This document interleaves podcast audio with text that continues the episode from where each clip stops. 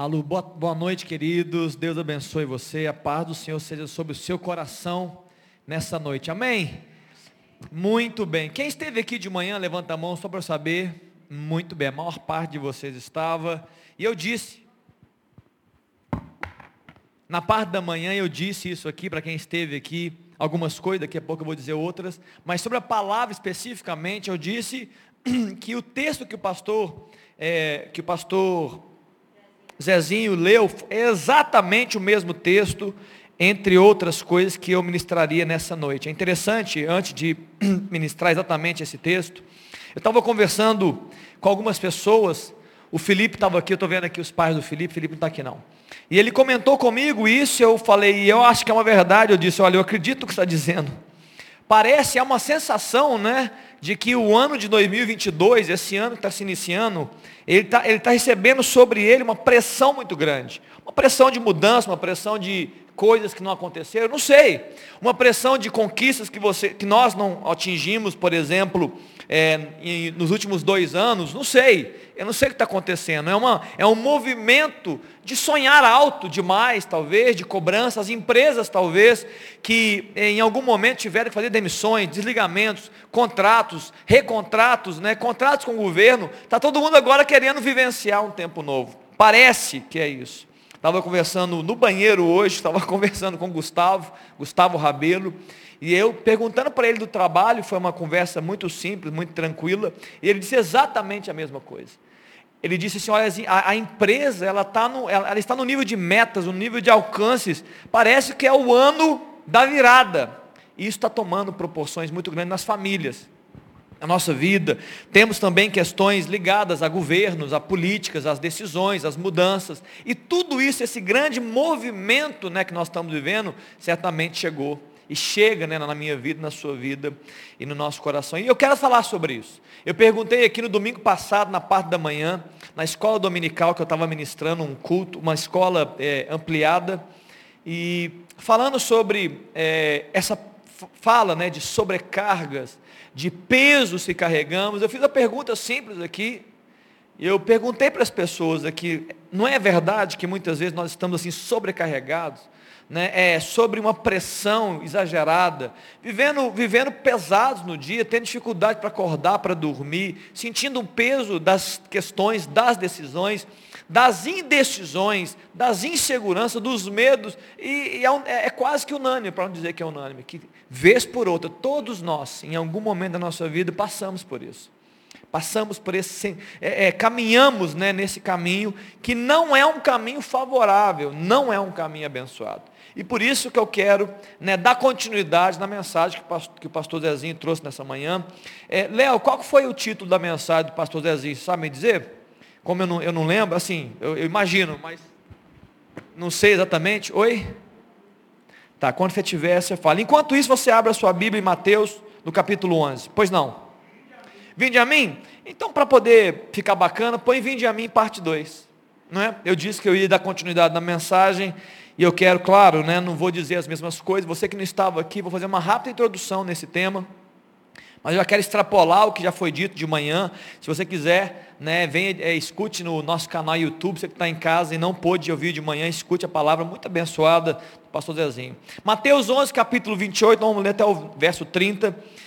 A palavra de Deus diz, vinde a mim. Jesus está dizendo, vinde a mim, todos os que estáis cansados e sobrecarregados, e eu vos aliviarei. Tomai sobre vós o meu jugo e aprendei de mim, porque sou manso e humilde de coração, e achareis descanso para a vossa alma, porque o meu jugo é suave e o meu fardo é leve. Feche seus olhos, vamos orar né, diante desse texto maravilhoso, essa palavra de Deus.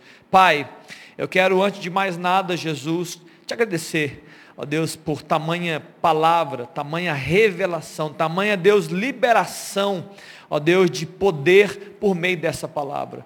Ó Deus, um convite, ó Deus, para mim, um convite, ó Deus, para nós, para os teus filhos, para as tuas, para aqueles que creem no Senhor. Um convite, Deus, ao descanso. Um convite, Deus, para viver alívio, um convite de Deus para ser encharcado de algo, ó Deus, que cura nossa alma e nos faz, ó Deus, caminhar continuamente, perseverante, ó Deus, a carreira que está proposta. Eu oro, Espírito Santo, ao Senhor nessa noite. Ó Deus, nós não podemos fazer muito, nós somos apenas instrumentos. Ó Deus, mas o Senhor pode muito além. O Senhor pode, ó Deus, adentrar o coração desse homem, dessa mulher que está aqui. O Senhor, Deus, pode adentrar o íntimo.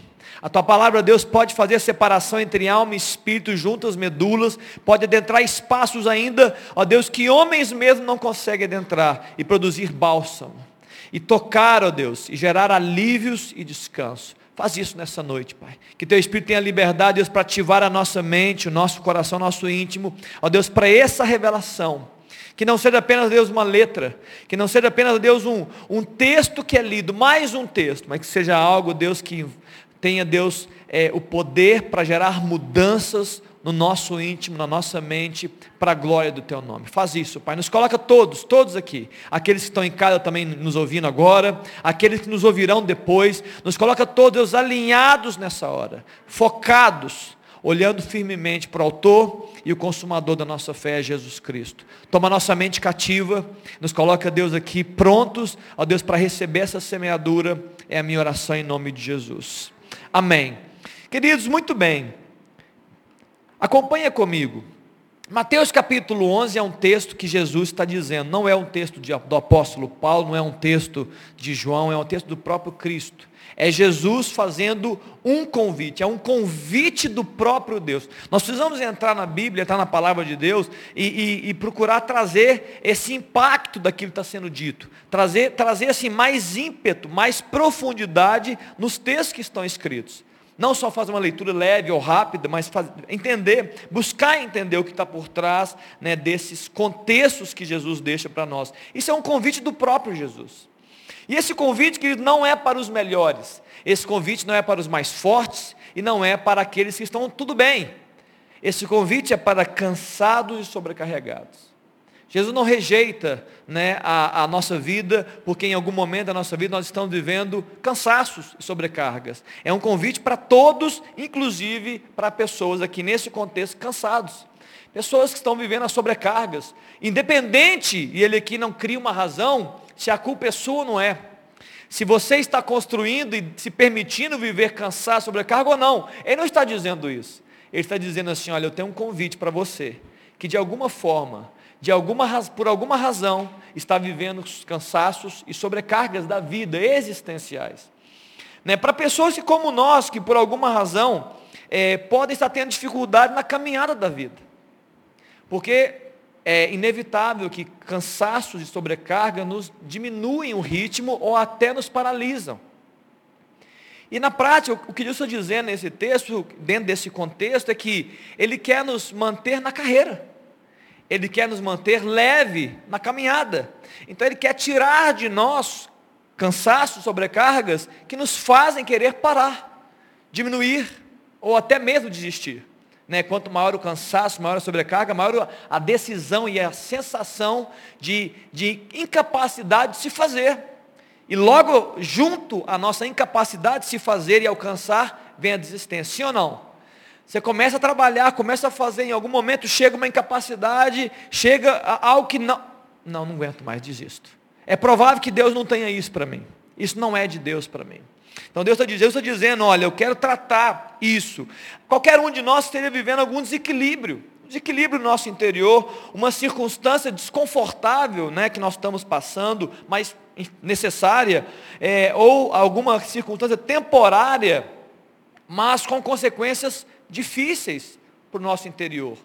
Notícias ruins, né, situações na família, no trabalho, que geram cargas, geram sobrecargas, e mesmo que sejam temporárias, já fazem um estrago na nossa vida.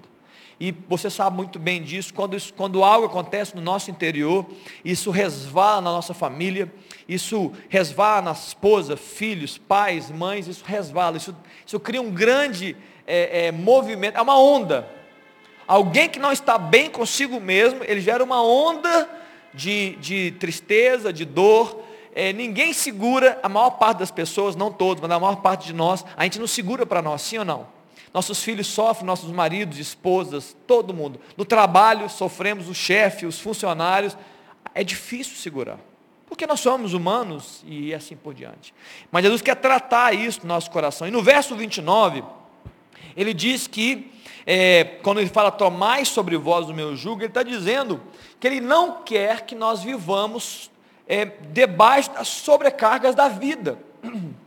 Ele está dizendo, tomai sobre vós o meu jugo, o jugo de Cristo. Para quem não sabe, o jugo é aquela peça de madeira que se coloca né, no, nos animais, nos, nos bois, e, e atrelam é, o, o boi à carroça.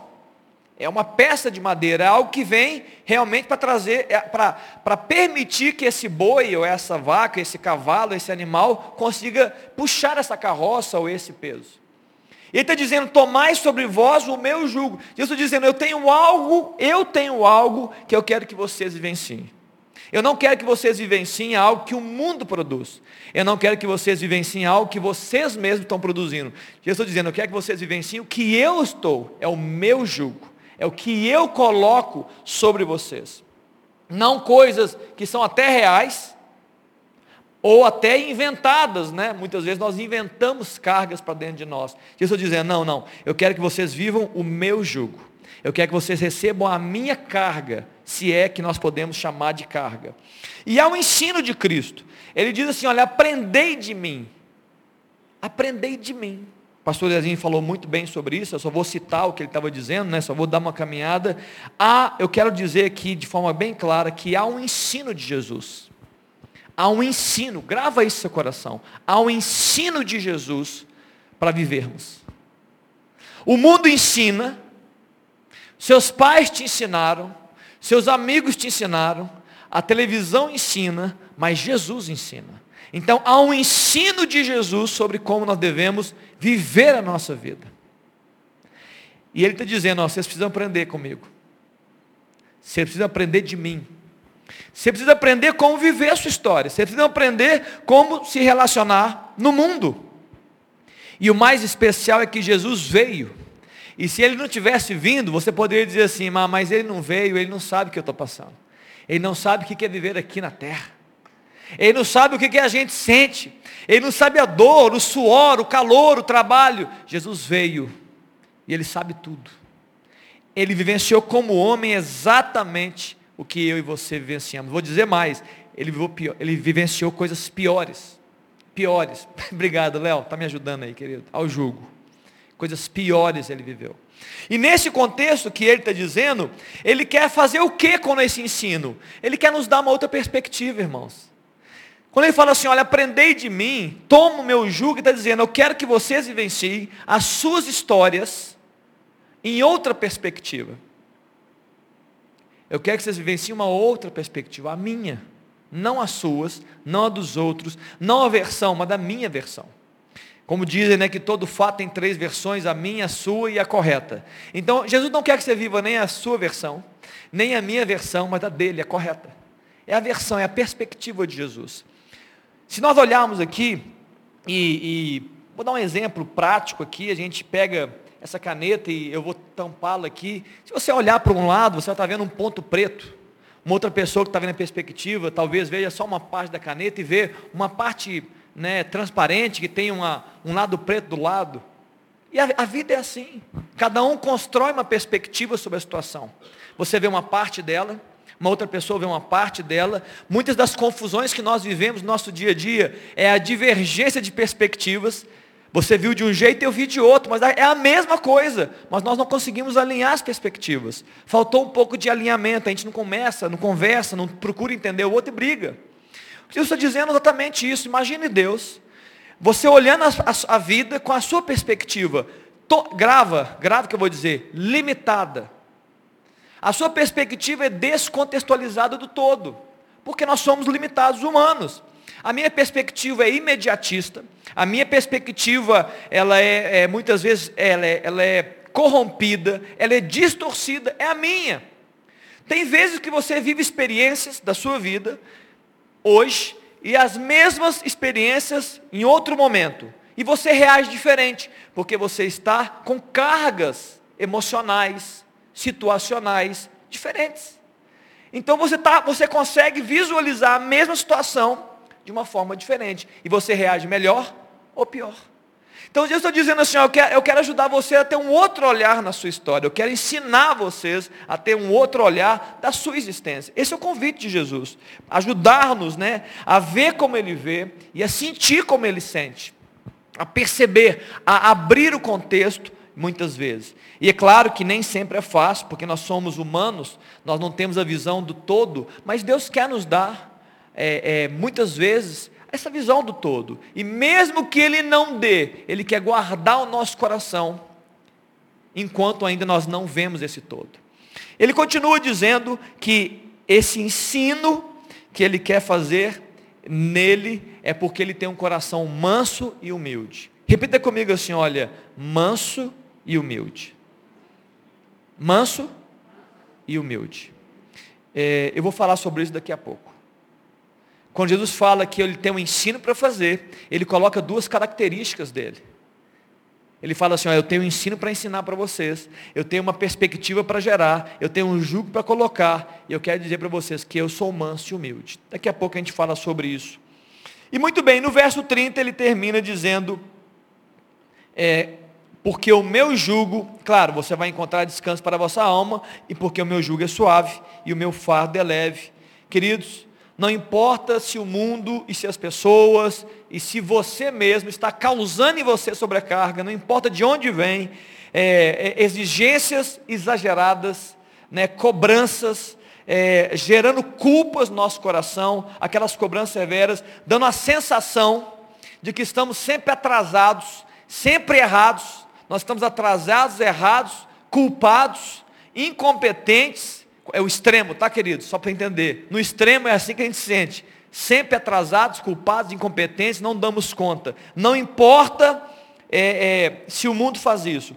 Jesus quer, quer colocar sobre nós o jugo suave e o fardo leve. Amém, queridos? Um jugo suave e um fardo. Jesus quer nos vestir de algo leve. Jesus quer nos colocar algo sobre nós que é suave. Não que é rígido, que é o contrário do suave, e nem que é pesado. Coisas rígidas e pesadas não vêm de Jesus. O que Deus está dizendo aqui nessa noite é: o que eu tenho é suave e é leve. Amém? É só a introdução, tá bom? Muito bem. Agora eu quero fazer perguntas. E eu quero que a gente possa caminhar na Bíblia um pouco, caminhar nessa discussão mais um pouco. É lindo o texto. É maravilhoso o convite. Agora a grande pergunta é, por que, que a gente não vivencia isso no nosso dia a dia? Eu quero ministrar sobre isso essa noite. Por que, que a gente, sabendo desse convite, dessa palavra, dessa instrução, de um texto de três versículos, simples, que, que o fim deles é descanso e alívio, então por que, que nós não estamos vivendo descanso e alívio? Estamos juntos aqui? Alguém tem resposta? Alguém tem resposta? Por que, que nós não vivemos descanso e alívio no dia a dia?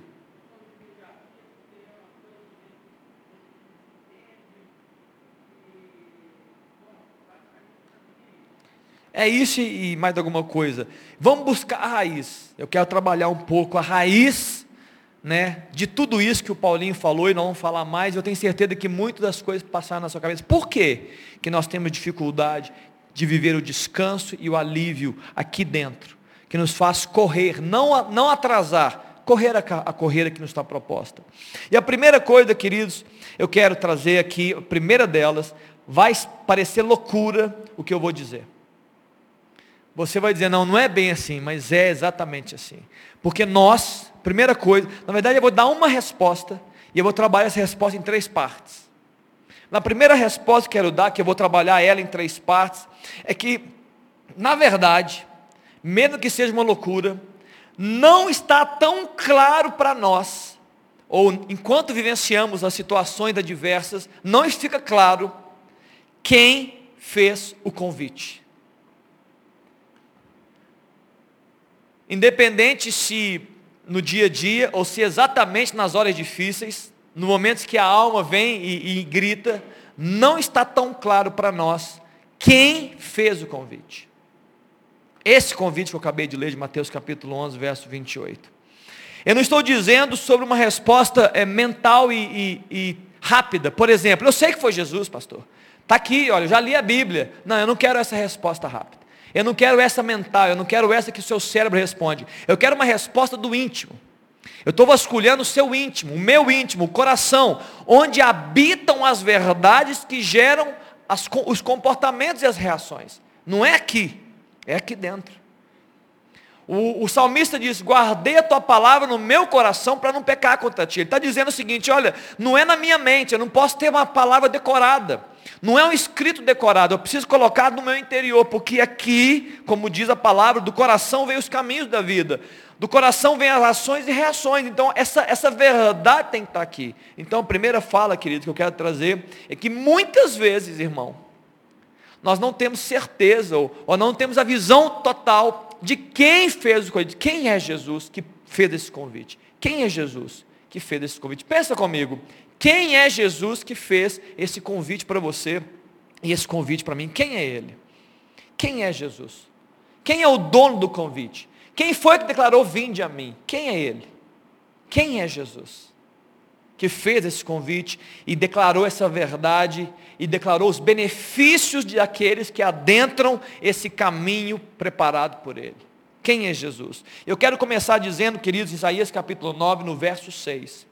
Esse texto maravilhoso anuncia Jesus, o profeta está anunciando, e ele fala, porque o menino se nos deu, um filho, o menino nos nasceu, um filho se nos deu, e o governo está sobre os seus ombros. O governo está sobre os seus ombros. Olha a declaração do profeta Isaías antes do nascimento físico de Jesus aqui, carnal de Jesus. O governo está sobre os seus ombros. E o seu nome será maravilhoso, conselheiro, Deus forte, Pai eternidade, príncipe da paz. Eu não quero tra é, trabalhar aqui as características desse Deus. Eu não quero dizer aquilo que ele é, mas eu quero dizer que o governo está sobre os ombros. Eu quero trabalhar isso. O governo está sobre os ombros de Jesus o governo, a, a, o reinado, a majestade está sobre os ombros de Jesus. E muitas vezes nós nos perdemos e nos esquecemos disso. Sendo sinceros, precisamos ser sinceros diante do Senhor.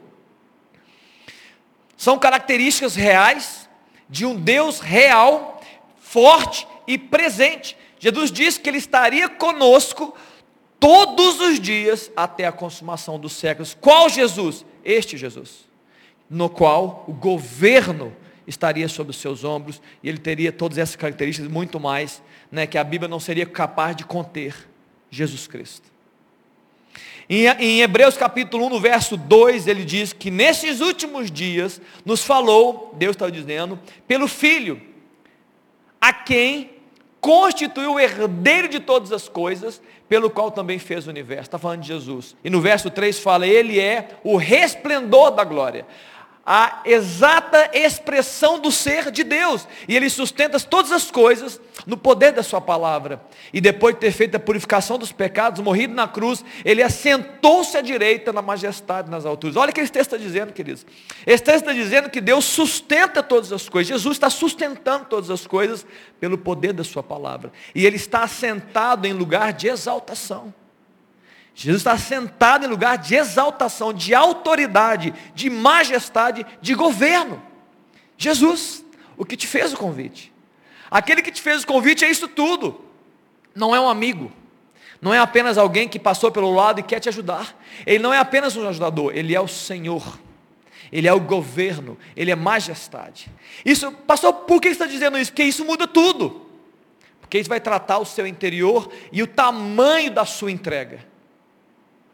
Imagine alguém que é um médico renomado. Isso acontece com você, eu sei que isso acontece comigo também. Quando você tem uma doença e foi é, diagnosticada alguma doença, o que, que muitas vezes a gente pensa? Ah, eu conheço o melhor médico, o mais especialista, o que tem mais conhecimento, o mais experiente, o que já fez diversas cirurgias como essa, qualquer que seja, e teve sucesso em 100% delas. Não é assim que a gente faz? A gente procura qualificações da pessoa seja do médico, seja de, de, do engenheiro, algum arquiteto, um profissional, qualquer que seja. Você quer aprender um, um, instrumento? Olha, eu conheço um cara que ele ensina bem. Eu quero aprender inglês, olha, tem um curso, esse curso é muito bom. Nós estamos sempre buscando qualificação daqueles que estão oferecendo algo. Jesus é o Senhor, tem nos seus ombros o governo.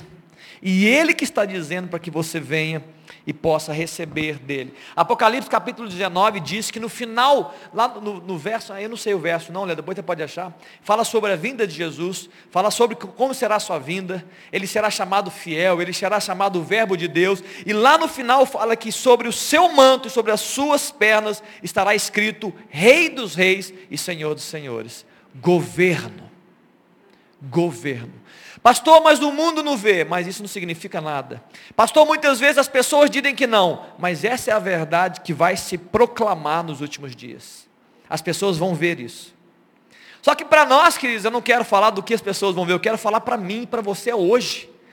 Eu, não, não, precisamos esperar Jesus voltar para que a gente veja isso. O, o Senhor, por meio do Espírito Santo, nos convence disso hoje. Ele é Rei dos Reis. E Ele é Senhor do Senhor, governo, majestade.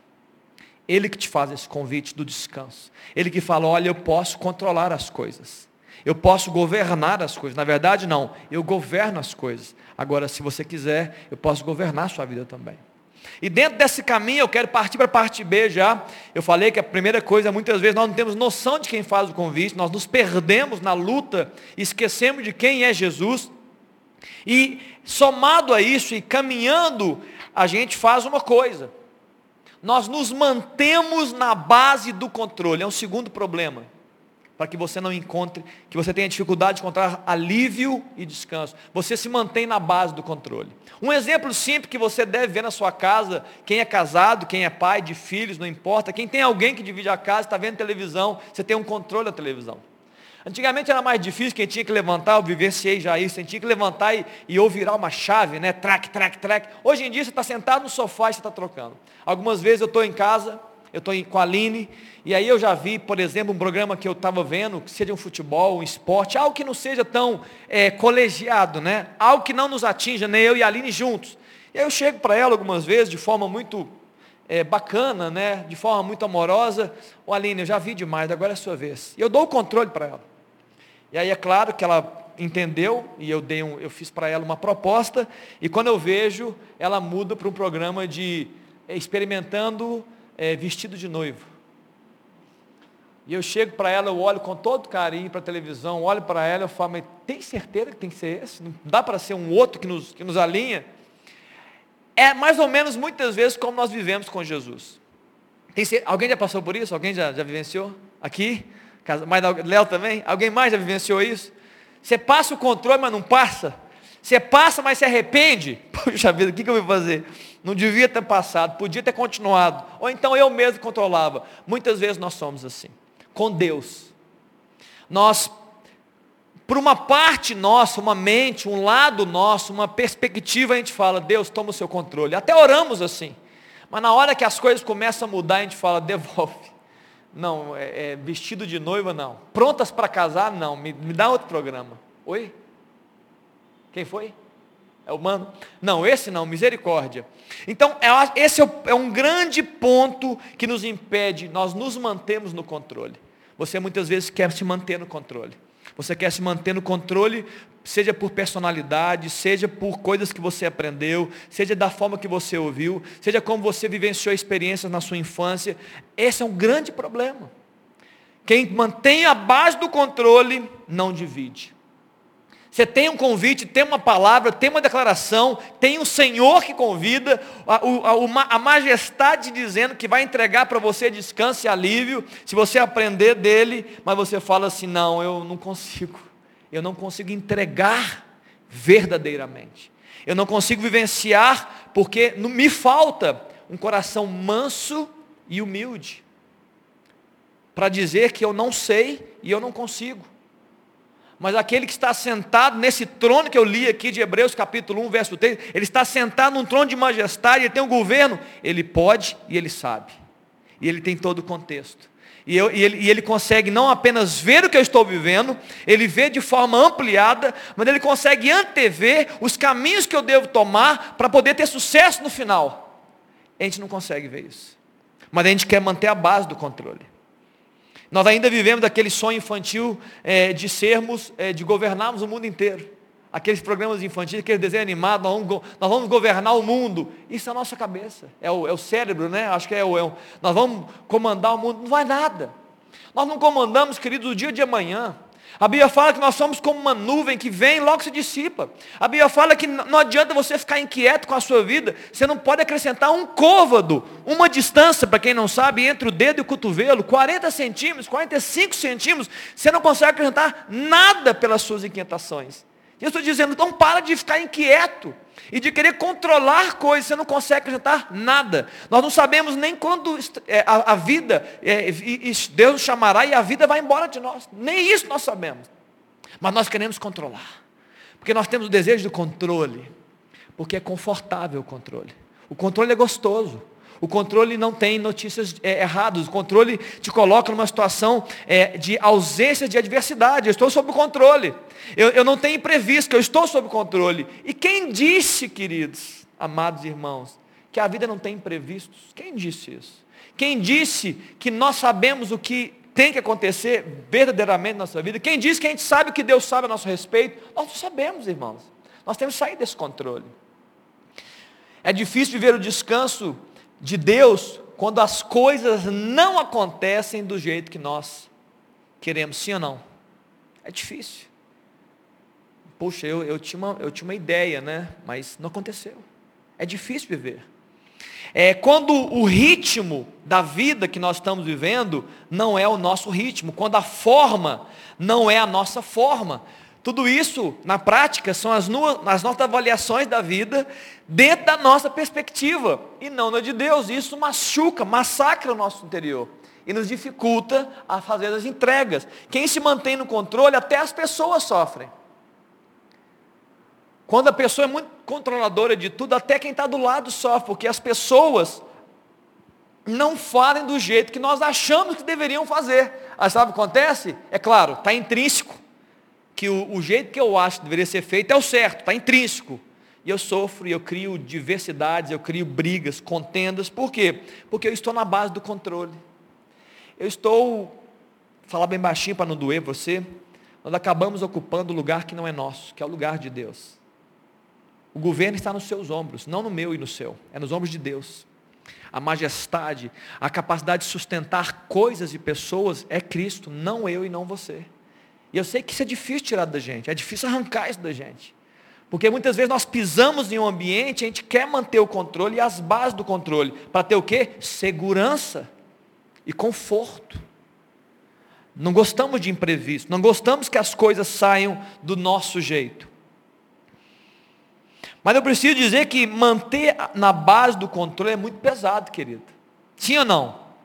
Porque nos leva a julgamentos nós nos tornamos fiscalizadores de tudo. É o tempo todo fiscalizando o que está acontecendo e como está acontecendo e o que, as pessoas estão fazendo ao redor. Isso é muito ruim, é pesado. Isso gera frustrações terríveis no coração do ser humano. Por quê? Porque sempre você vai encontrar algo que foge ao seu controle. O tempo inteiro. Pessoas, coisas, situações. O tempo inteiro. Sai do controle. Deus tem o controle. Você não tem o controle. No, no, computador de Deus, se eu posso dizer assim, eu não estou diminuindo, no computador de Deus, a, todo o sequenciamento da nossa existência já foi construído, todo sequenciamento. ABC, cenário ABC, melhor, médio, pior, está tudo escrito. Está tudo controlado. Nós não. Muitas vezes você reage à sua história apenas no imediatismo. E, e, e naquela visão pequena daquele momento. Deus já viu e já anteveu dois, três, quatro, cinco anos. Quando não, gerações. Eu disse isso aqui no domingo pela manhã, muitas vezes, eu tenho certeza absoluta, estou dizendo, confiadamente, muitas vezes experiências que você e eu vivemos, elas não são para nós, são para forjar caráter nos nossos filhos. Você, você está sendo observado pelos seus filhos. Você vive uma experiência para forjar caráter nos seus filhos, para construir nele vida. E nós temos a tendência a achar que tudo gira em torno de nós. Está tudo errado. Saia do controle, queridos. Saia do controle. Saia desse momento. De forma clara ou direta, quase que queremos ensinar a Deus sobre o que ele deve fazer, o como ele deve fazer e no tempo dele. Isso não tem nada a ver. Só para abrir um parênteses sobre isso, Deus tem uma, tem, Deus tem uma proposta para nos ajudar. Que não é manter o controle e nem é governar, mas é buscar sabedoria para entender os tempos e os modos de Deus. É melhor sabedoria do que controle. Controle é você se colocar no lugar de Deus e querer que as coisas aconteçam do seu jeito. Vai errar. Sabedoria é você olhar para situações com o olhar de Deus e compreender os tempos e os modos de Deus. Vai ficar mais fácil para você vivenciar a sua história. Terceiro ponto, e eu quero encerrar nesse ponto. Primeiro ponto que eu trouxe. Pode parecer loucura o que eu vou dizer, mas nós temos dificuldade de compreender quem é o homem, o Senhor que fez o convite. Pode parecer loucura, pastor, é loucura, mas é uma grande verdade. No íntimo, nós esquecemos quem é Jesus na hora de diversidade, que ele tem o controle. Segunda coisa, nós por essa razão, acabamos por manter e desejar manter o controle das coisas. Isso não nos leva a descanso algum. Isso só gera sobrecargas e mais sobrecargas porque nós perdemos o controle. E o terceiro ponto que eu quero trazer dentro desse contexto, é, é um terceiro ponto na verdade está totalmente alinhado, nós somos impacientes. Que tem a ver com tudo isso que eu estou dizendo. Eu só quero trazer na prática o que, que significa impaciência. Em Isaías capítulo 64, no verso 4, diz que desde a antiguidade não se viu, nem se ouviu, nem se percebeu, é, não se ouviu, nem com ouvido se percebeu, nem com olhos se viu, Deus além de ti, que trabalha para aquele que nele espera. Uau!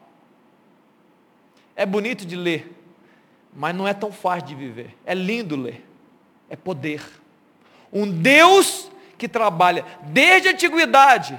Nenhum, nenhum Deus, não há nenhum Deus que trabalha para aquele um Deus que trabalha, um Deus que projeta, um Deus que constrói, um Deus que costura, um Deus que alinha, que direciona desde a antiguidade. Mas há uma questão. Para quem que ele faz isso? Para aqueles que nele esperam. Deus está trabalhando para quem confia nele. Deus está trabalhando para quem deposita fé. Deus está trabalhando para quem diz, eu sei quem o Senhor é. O Senhor está sentado num alto sublime trono. Eu sei quem o Senhor é. O Senhor tem um governo sobre os seus ombros. Eu sei quem o Senhor é. Eu vou esperar no Senhor, porque o Senhor tem o melhor para mim.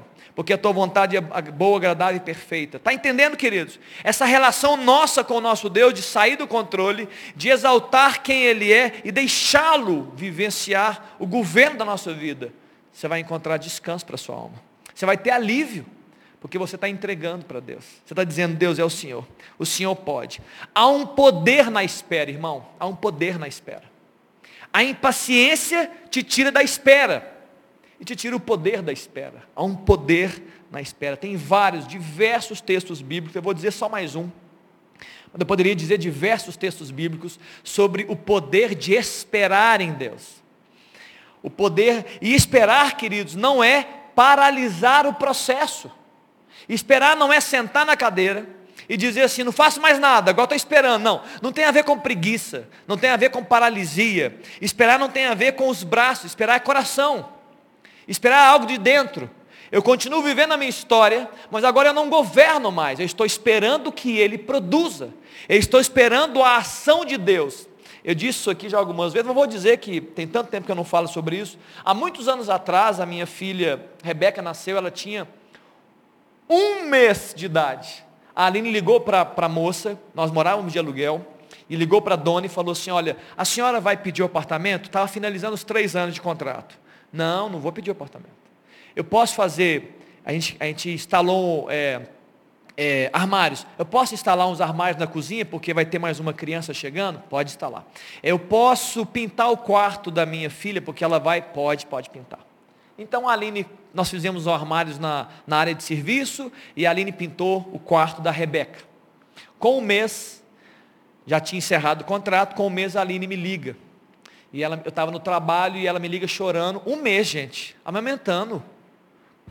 Rebeca, bebezinho. Ela me liga dizendo assim, olha, a moça ela pediu apartamento e disse, oh, perdão, ela não pediu apartamento, ela só aproveitou e aumentou é, é, 25%, 30% do valor do apartamento. Ela não pediu, mas disse, o aluguel a partir de agora é 30%. Além de chorando, nós não tínhamos condição de pagar, o valor era muito alto. E eu lembro que eu estava no meu emprego e aquela. Foi uma pancada, né? Eu estava ali trabalhando, a gente finge de bobo, né? Assim, senhor, não, senhor, senhor. Por dentro, chorando, fui para o banheiro, desliguei o telefone, falei, Aline, eu vou chegar em casa à tarde, né? Isso foi de manhã, foi à tardinha, no começo da tarde. Desliguei, fui para o banheiro, chorar um pouquinho, né? Limpar o meu rosto, falei, Deus, e agora? Né? Sem casa, o que eu vou fazer da minha vida? Como é que vai ser? E, e colocando, tá, orando, entregando, tentando vivenciar o que eu estou pregando aqui, né? Isso tem bastante tempo atrás. E aí, entreguei, querido. Sinceramente, eu entreguei. Eu fui trabalhar, terminei meu dia, fui para casa, e na mesa do lanche, estava eu e a Aline lanchando. E aí eu não sei porquê, eu comecei a rir. Comecei a rir de uma forma assim, espontânea, livre, aliviado, comecei a rir. E a Aline, meu marido deve ser doido, deve ter algum problema, né? Porque nós estamos conversando sobre uma situação. E eu ri e ela disse assim, o que está acontecendo? Eu falei, Aline, eu, eu não sei te dizer, mas eu tô, estou esperando, que, eu estou louco para saber o que, que Deus vai fazer com essa situação, porque eu não sei como resolver. Eu não tenho nenhuma capacidade de resolução. Você ligou, você fez o que você podia, ela tem todo o direito de aumentar o apartamento. Ela tem direito, ela tinha direito.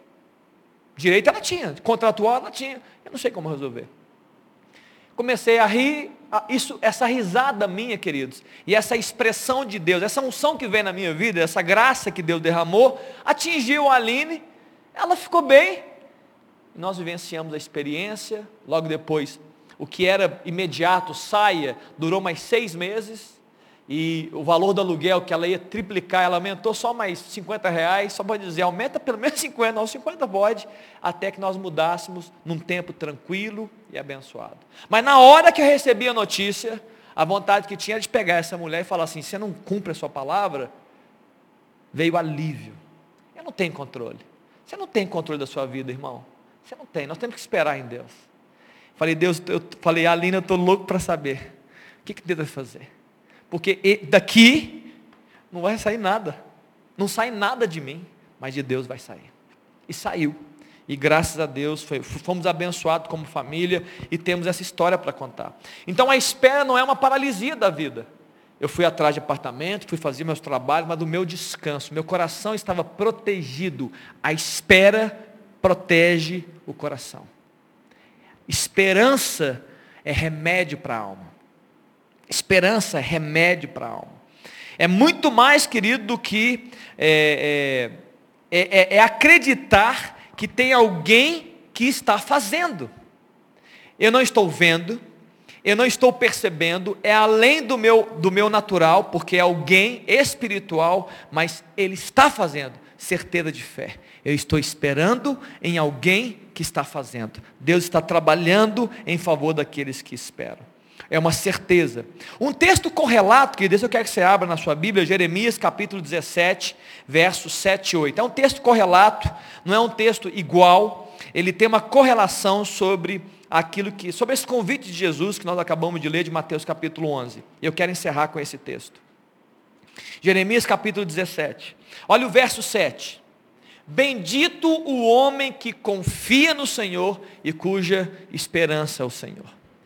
Ah, é, volta lá, Léo, deixa, deixa eu só trabalhar um pouquinho esse versículo. Olha que bacana, queridos. Bendito, abençoado é o homem, a mulher, que confia no Senhor e cuja esperança é a pessoa do Senhor. Antes de caminhar, muito, qual é, antes de caminhar, a grande tristeza que nós vivemos, eu quero tratar isso rapidamente, pensa nisso, deixa Deus mudar a sua história.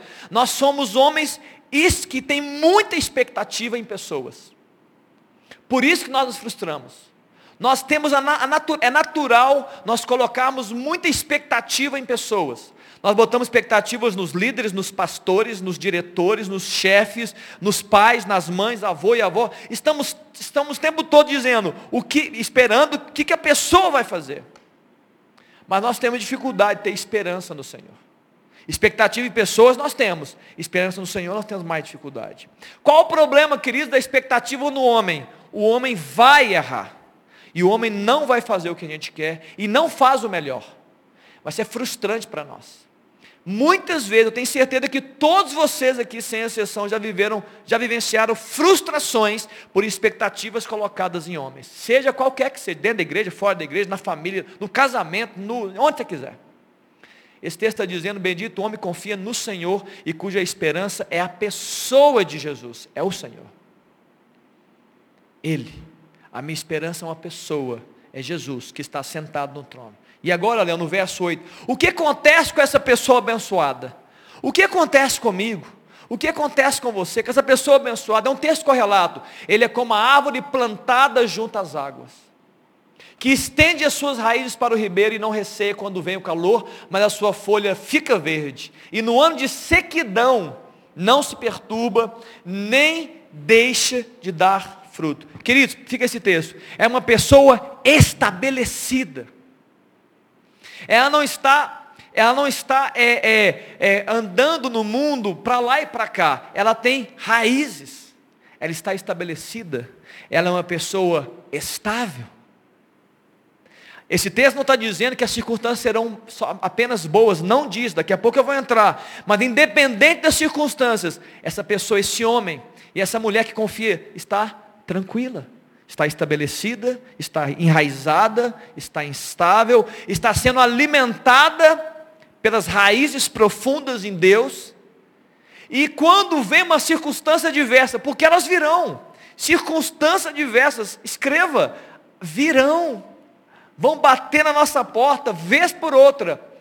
Ele não vai deixar a circunstância diversa, a notícia ruim, para gerar o que? Sequidão na sua vida. Ele vai ter uma folhagem verde, porque ele está sendo sempre nutrido pelo Senhor. E ele vai continuar frutificando. É um homem que frutifica, independente da situação. Pode até viver um deserto, como esse texto está dizendo, um anti-sequidão. Mas ele não, se, ele não tem medo, ele não tem medo, ele não teme. O pânico não bate na porta. Perdão, deixa eu melhorar aqui. Pânico pode até bater na porta de alguém, mas essa pessoa não deixa entrar. Eu sei que muitas vezes nós não falamos sobre isso, mas eu amo falar sobre isso. Desânimo, queridos, é um intruso na sua vida. Você tem que enfrentar o desânimo como intruso e não como um amigo.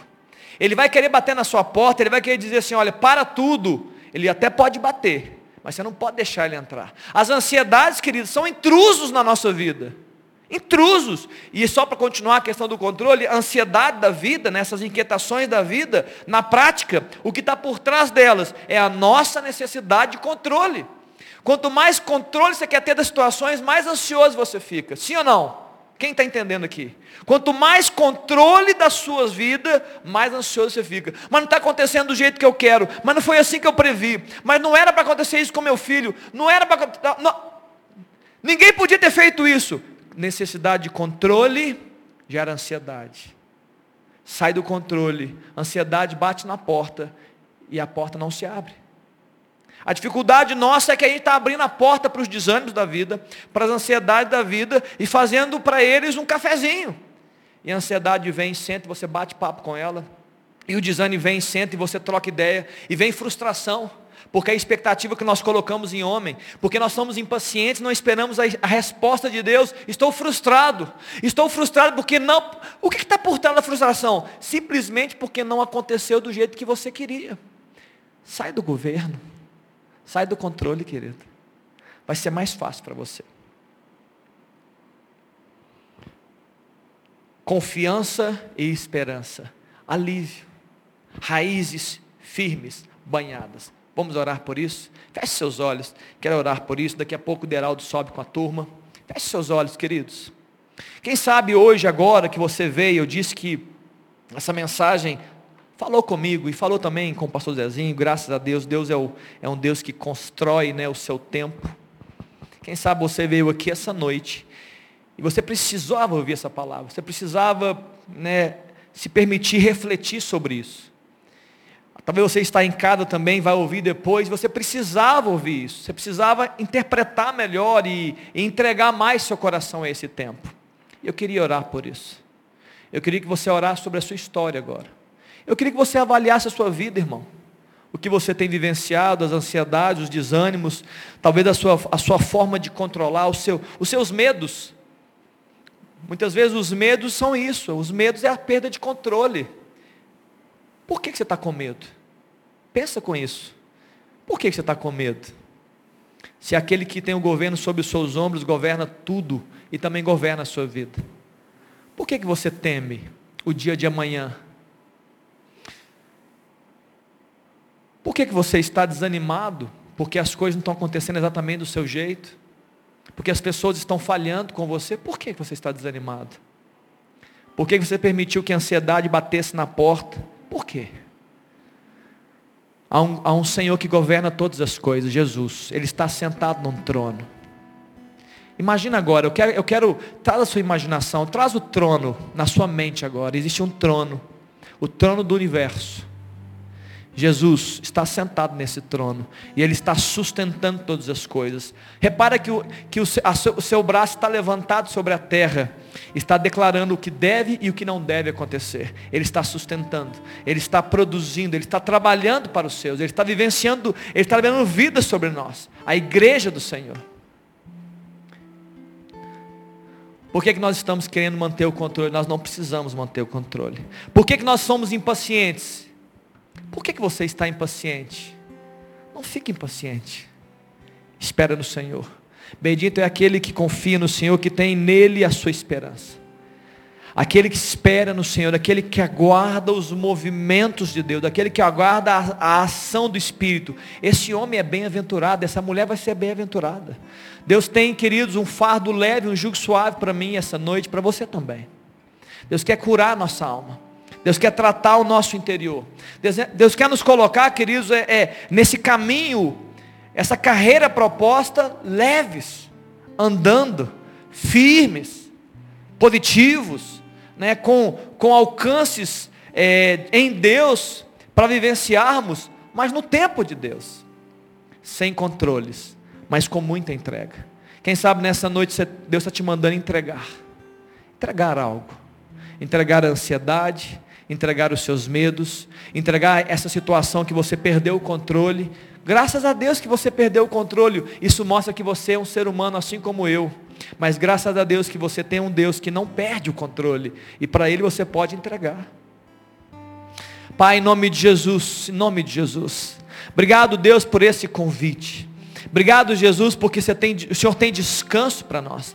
Obrigado, Jesus, porque o teu fardo é leve o teu jugo é suave. Ó Deus, a roupagem que o Senhor tem para liberar, as coberturas, ó Deus, o Senhor quer dar para nós, são, são leves, são suaves. Derrama sobre nós, Pai, nessa noite, a suavidade da tua presença. Derrama sobre nós, ó Deus, a certeza da sua ação.